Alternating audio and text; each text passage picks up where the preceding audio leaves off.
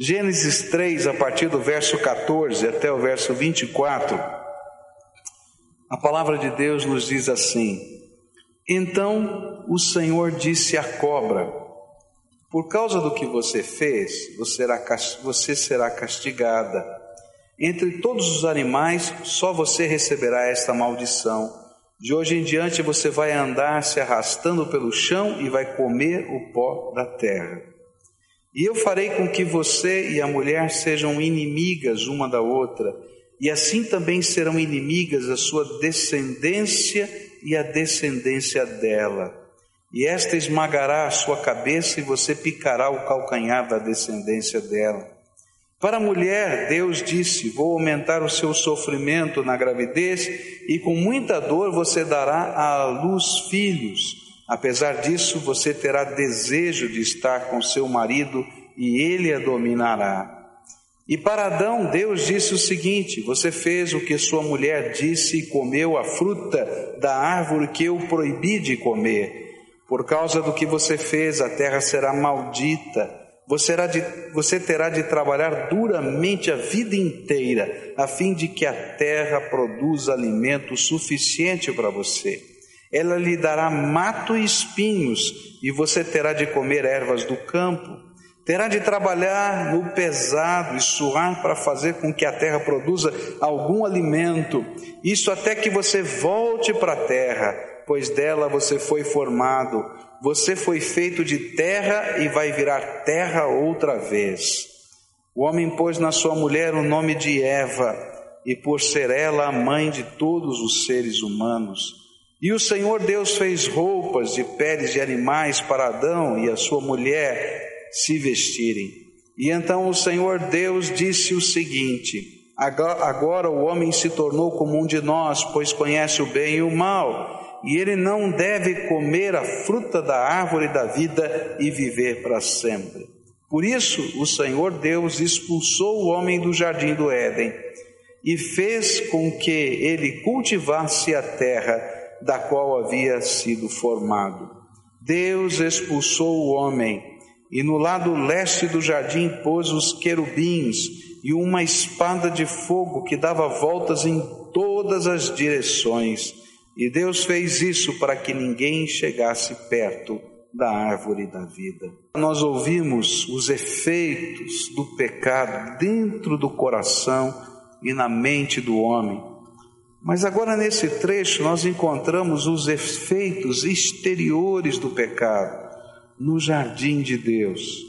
Isso porque o pecado sempre vai trazer consequências que machucam a vida da gente e as pessoas e as coisas que estão ao nosso redor.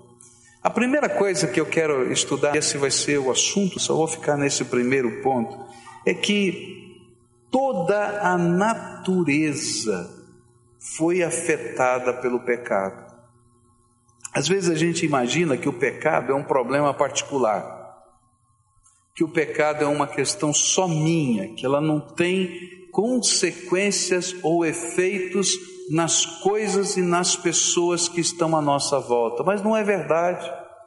O pecado afeta todo o universo. E é isso que a Bíblia está dizendo para a gente. A gente pode entender um pouquinho quando o pecado é feito contra alguém. Por exemplo, se chega alguém com um revólver na sua casa e ele é o pecador, tá? Porque ele está lá roubando, ou ele é o pecador, ele vai lá e dá um tiro em você, te machuca ou te mata, e o pecado dele não fica só na consequência com ele, porque mesmo que ele seja preso, ele vai para a cadeia, pague lá a sua pena, você foi ferido, a sua família foi ferida. E a gente olha, não, isso acontece quando o pecado é contra as pessoas, mas quando o pecado é só comigo, como comer, por exemplo, da árvore do jardim. A Bíblia vai dizer que não existe pecado que fique só comigo, os efeitos e as consequências afetam o universo todo. E isso é muito claro na Bíblia inteira, não somente no livro de Gênesis.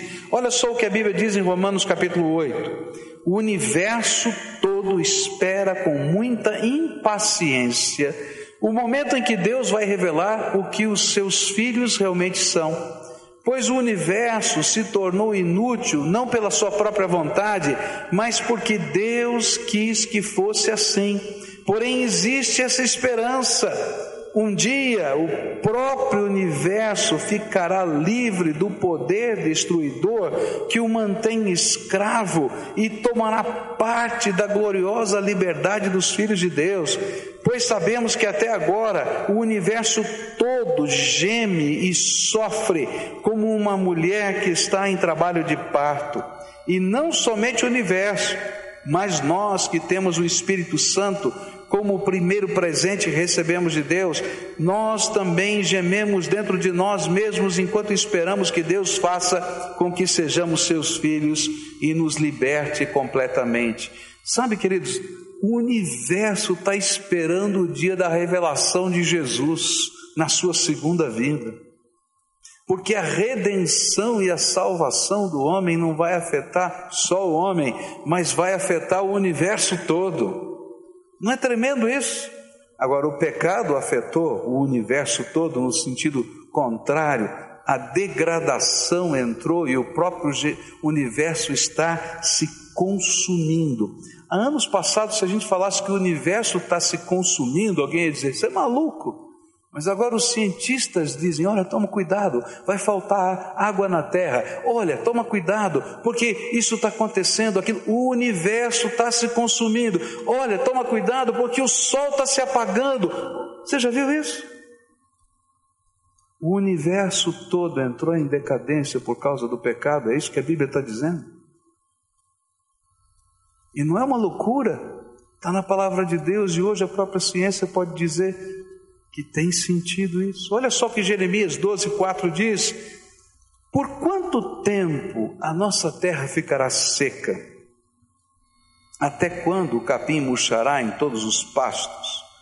Os animais e as aves estão morrendo por causa da maldade dos moradores da terra que dizem: Deus não vê o que estamos fazendo. O homem sofre e o universo está em decadência.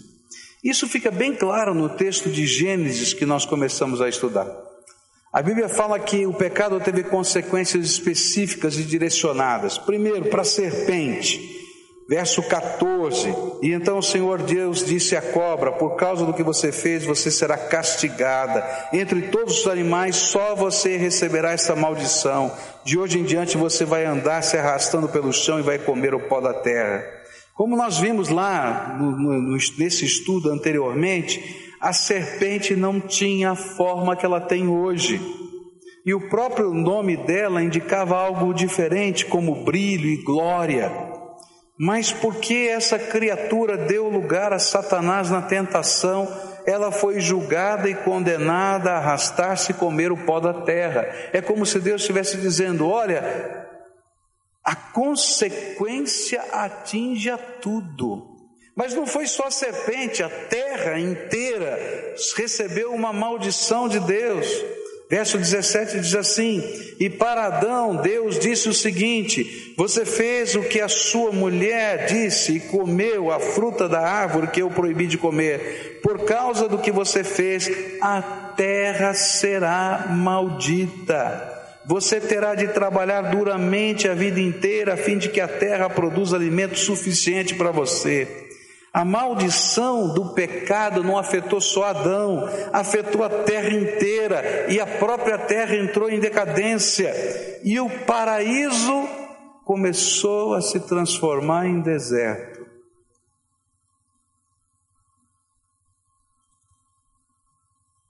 Você já deve ter visto aí notícias, né, que se a gente desmatar a Amazônia toda, a Amazônia toda em pouco tempo se transformará num deserto. A gente não consegue conceber isso, né? O tanto de água que tem na Amazônia, o tanto de árvore que tem na Amazônia. Mas o que a Bíblia está dizendo é que o paraíso pode sempre se tornar em deserto quando o pecado entra na vida e na história do ser humano. E é interessante que isso não aconteceu só com a terra, mas vai acontecer também com a natureza feminina. E a natureza feminina foi modificada por causa do pecado. Verso 16 assim: Para a mulher, Deus disse: Vou aumentar o seu sofrimento na gravidez e com muita dor você dará à luz a filhos. Apesar disso, você terá desejo de estar com o seu marido e ele a dominará. É, é interessante porque eu estava estudando esse texto aqui no hebraico e é muito difícil de traduzir esse texto para dar o sentido que está aqui.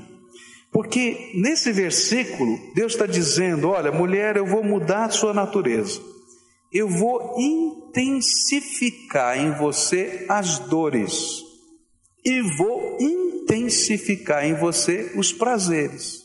E essas duas coisas vão caminhar junto, porque se não intensificasse o prazer, a mulher nunca dormiria com o homem, sabendo que ia ter, podia ter filhos. Então Deus faz as duas coisas, intensifica as dores e intensifica o prazer. E é dentre as fêmeas do universo a única que tem prazer sexual. Estudado hoje, você pode encontrar isso na biologia. Por quê? Porque Deus alterou a natureza.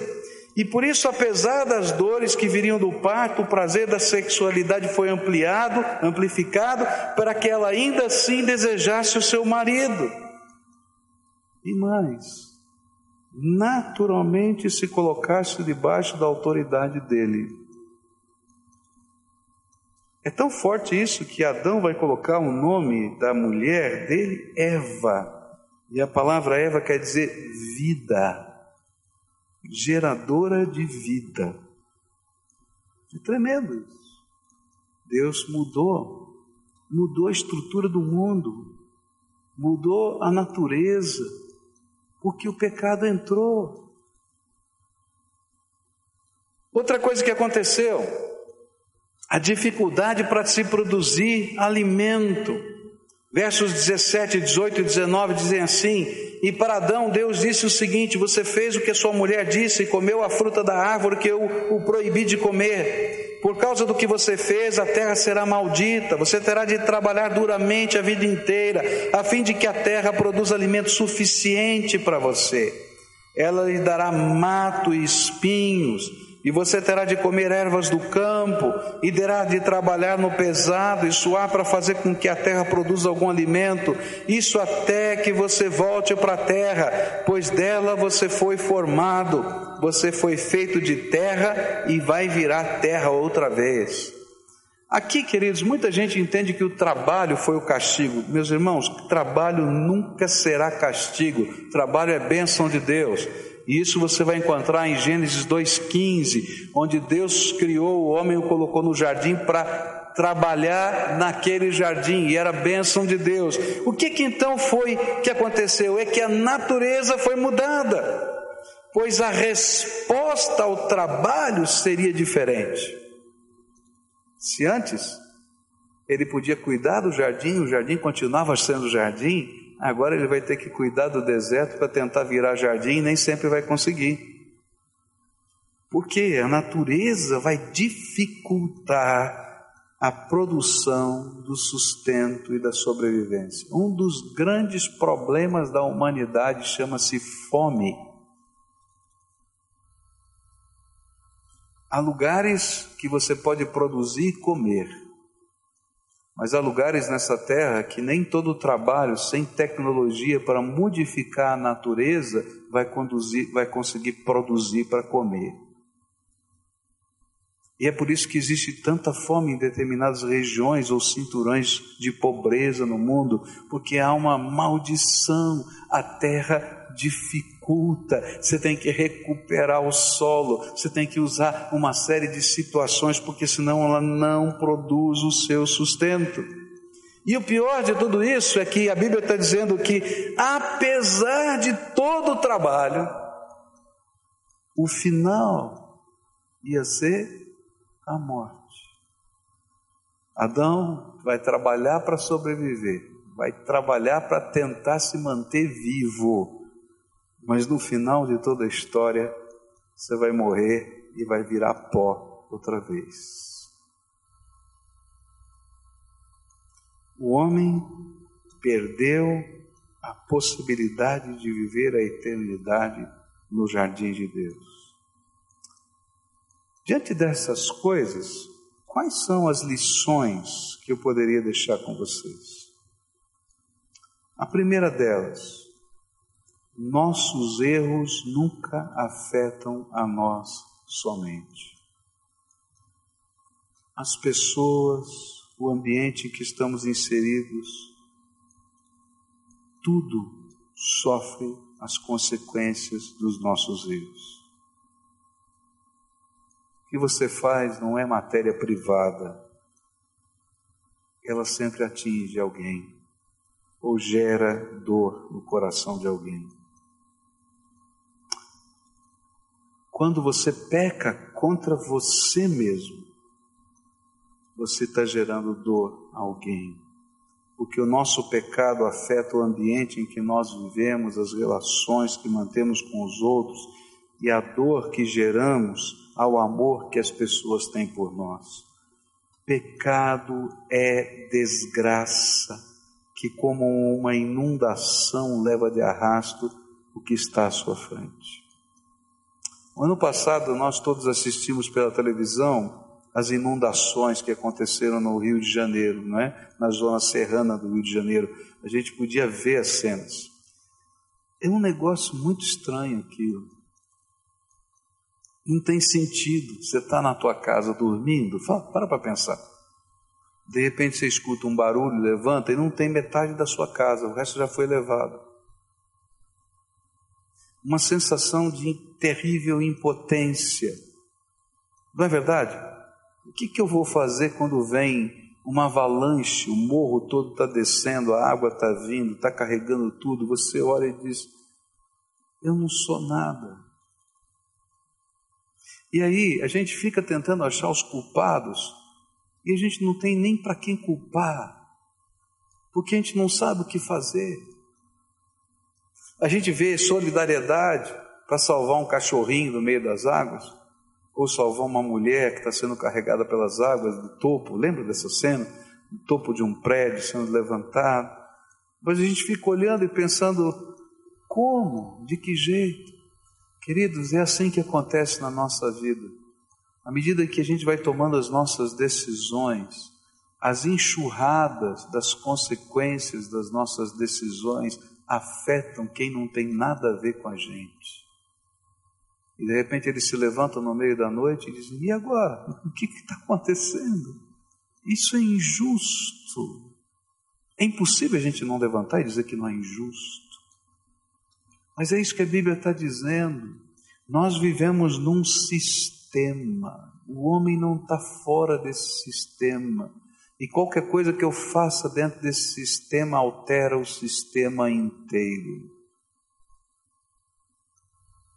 Então, não trata mais o seu pecado como uma coisa privada que não afeta ninguém.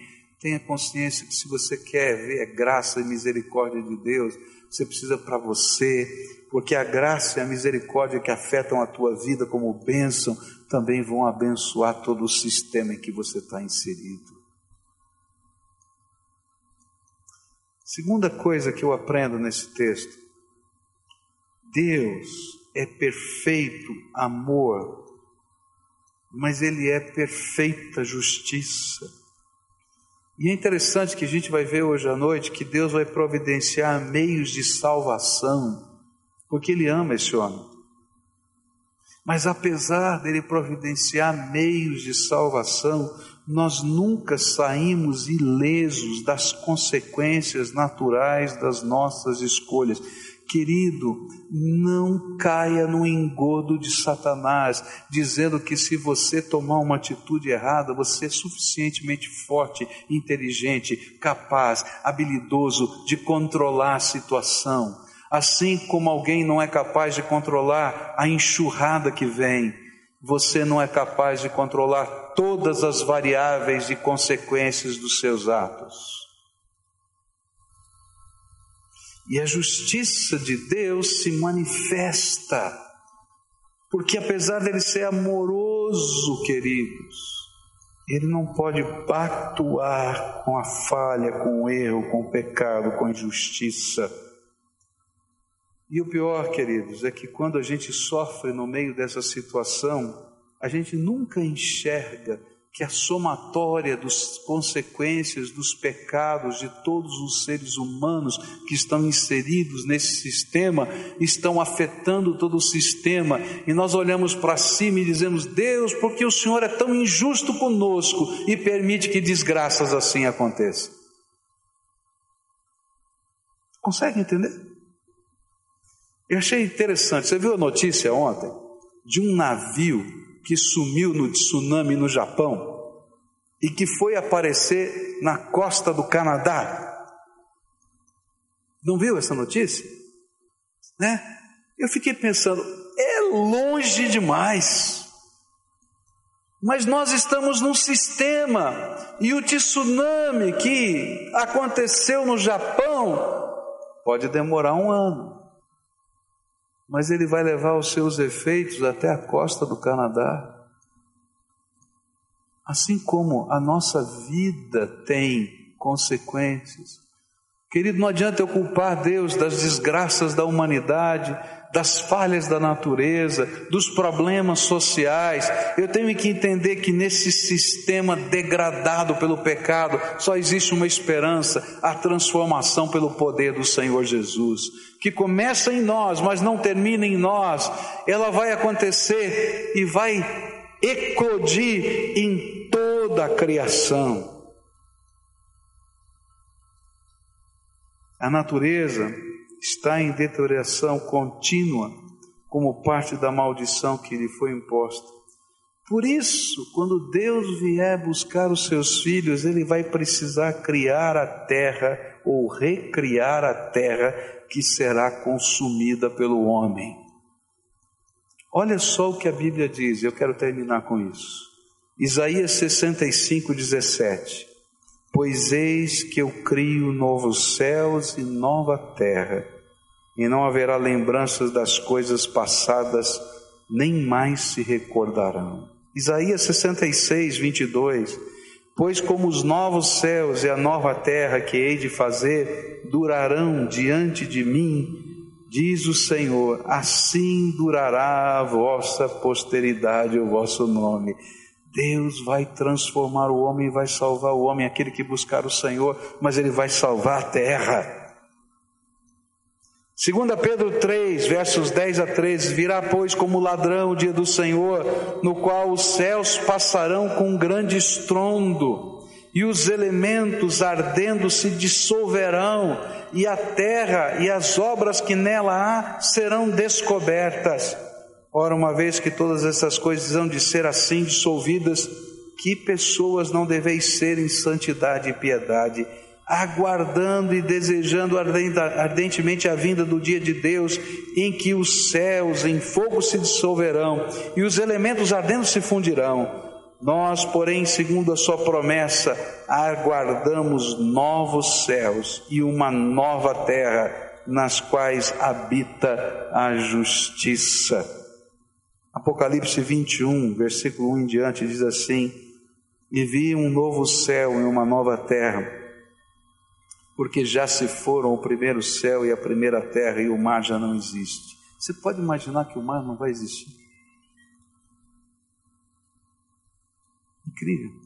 E vi a santa cidade, a nova Jerusalém que descia do céu, da parte de Deus, adereçada como uma noiva ataviada para o seu noivo e ouvi uma grande voz vinda do trono que dizia: Eis que o tabernáculo de Deus está com os homens, pois com eles habitará e eles serão o seu povo e Deus mesmo estará com eles. Meus irmãos, um dia o jardim do Éden foi arrancado de nós e nós fomos expulsos dele, o homem foi expulso, a terra entrou em decadência, o homem está se consumindo o pecado está destruindo, a natureza está se consumindo. Mas sabe, quando a gente prega a salvação da graça de Deus em Cristo Jesus, não é uma coisa só individual, ela afeta a minha vida, ela afeta a minha família, ela afeta o sistema todo. E um dia, e um dia, A nova Jerusalém de Deus, que a gente chama de céu, vai descer e vai recriar o céu e a terra e o jardim de Deus, onde Deus vai habitar e vai ser o sol e a luz desse lugar, vai ser reconstruído para que por toda a eternidade, por toda a eternidade, nós sejamos restaurados e tenhamos plena comunhão com Ele e a natureza seja também redimida. E aí ele diz assim: e ele enxugará de seus olhos toda lágrima, e não haverá mais morte, nem haverá mais pranto, nem lamento, nem dor, porque já as primeiras coisas são passadas. E o que estava sentado sobre o trono disse: Eis que faço novas todas as coisas, e acrescentou: Escreve, porque estas palavras são fiéis e verdadeiras. E disse-me ainda: Está cumprido, eu sou o Alfa e o Ômega, o princípio e o fim, e quem tiver sede, de graça lhe darei a beber da fonte da água da vida. E aquele que vencer herdará estas coisas, e eu serei seu Deus, e ele será o meu filho. Mas quanto aos mentirosos, e aos incrédulos, e aos abomináveis, e aos homicidas, e aos adúlteros, e aos feiticeiros, e aos idólatras, e a todos os mentirosos a sua parte será no lago ardente de fogo e enxofre. Eu queria terminar dizendo para você o seguinte: o pecado destrói, mas há uma esperança, e só uma. Porque nem toda a tecnologia do mundo vai refrear o que vai acontecer com essa terra. Eu não sou contra a usar tecnologia para tentar melhorar a vida de ninguém, não entenda errado. O que eu estou dizendo é que a Bíblia está dizendo que apesar de toda a tecnologia que o homem desenvolver, ele não vai resolver dois problemas: a morte e a decadência do universo. E que só Jesus nos dá a certeza e a certeza de uma esperança eterna. E vida eterna, porque Ele vai mexer no nosso corpo e transformar a semelhança da ressurreição de Jesus. E vai mexer nessa terra destruída, para fazer dela o lugar e o jardim de Deus por toda a eternidade. Agora, sabe como isso começa? Aqui. Agora, uma coisa que me entristece. Eu tinha que terminar, mas eu tenho que falar isso para você. É uma coisa que me entristece. É que muitas vezes nós cremos nessas coisas. Nós cremos que um dia Deus vai julgar todo homem dentro de nós há um sentido que diz: olha, Deus é justo, um dia Ele vai julgar todo ser humano. Não é verdade isso? Está dentro da gente isso. Nós sabemos que não há como passar por esse juízo de Deus se não houver uma intervenção da graça. Nós entendemos isso. E nós até olhamos para cima para dizer: Senhor, tenha misericórdia de nós. Eu acho que essa é uma frase que todos nós falaríamos com muita tranquilidade: Senhor, tenha misericórdia de nós. Não é verdade isso?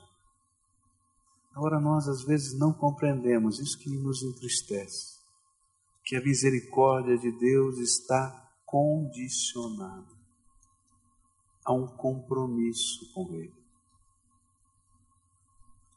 Compromisso de a gente assumir que Ele vai ser o Senhor da nossa vida,